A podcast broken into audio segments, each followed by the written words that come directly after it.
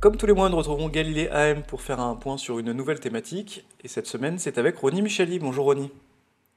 Bonjour Baptiste. Alors, on va parler de la thématique de l'exploration spatiale. C'est une thématique que tout le monde situe bien. Mais en quoi est-ce que c'est une véritable thématique d'investissement pour vous?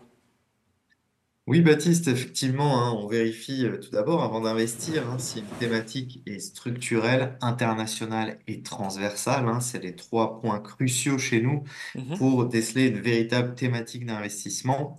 Alors, je vais plutôt m'ar- m'arrêter sur la dimension structurelle puisque c'est une thématique euh, qui est portée par plusieurs méga-tendances, mais surtout parce qu'il y a de plus en plus de données et de services basés sur l'espace. Je pense notamment à la géolocalisation, navigation par satellite, à certaines communications télé ou Internet, à euh, la validation de certaines transactions financières, à la surveillance euh, ou à la sécurité à domicile, ou même encore l'étude de la météorologie ou du climat. Et avec ça, j'ai même pas abordé les nouveaux marchés potentiels comme le tourisme spatial ou l'exploration des ressources spatiales. Donc c'est une thématique qui a beaucoup de potentiel économique. hein. c'est un marché aujourd'hui de, de 400 euh, milliards, euh, mais qui pourrait atteindre, selon une étude conjointe de Price et de Bank of America, 2700 milliards en 2040. Donc voilà pour les perspectives économiques qui nous permettent de déceler que c'est une véritable thématique d'investissement. Vous parlez de perspectives de développement économique, mais côté boursier, qu'est-ce que ça donne? Tout à fait. Alors, pour, pour avoir une thématique en portefeuille, il faut à la fois qu'elle ait des perspectives économiques et du potentiel boursier.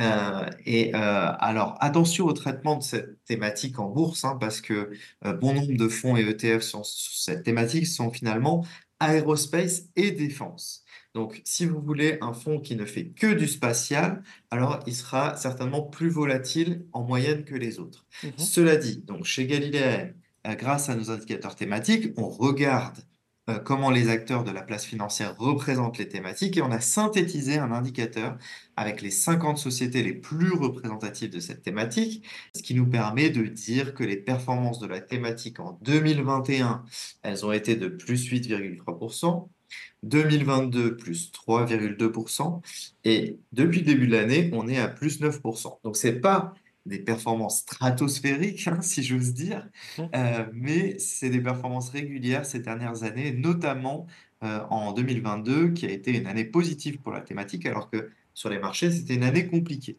Euh, donc on pense qu'il y a encore du potentiel sur cette thématique, surtout en anticipation d'une potentielle baisse des taux l'année prochaine, si elle se produit. Alors, vous parliez de la difficulté de trouver des fonds et des ETF pour investir sur cette thématique. Comment est-ce que vous arrivez à être investi justement de manière pertinente? Alors, si vous voulez investir sur cette thématique, il y a d'abord euh, le fonds Invesco Aerospace and Defense. hein. Comme son nom l'indique, c'est un fonds qui va être positionné sur l'espace, mais aussi avec de la défense. Euh, sinon, si vous voulez plus pur, euh, vous aurez par exemple en fonds Échiquier Space et en ETF, vous aurez Vaneck Space Innovators, chez qui on peut trouver des boîtes par exemple comme Rocket Lab ou encore Eutelsat, qui sont plus des purs players de l'espace. Bien, merci beaucoup, euh, Ronnie, pour euh, ce point sur euh, l'exploration spatiale. Merci Baptiste. Retrouvez nos podcasts sur Spotify, Apple Podcasts et sur toutes les plateformes d'écoute.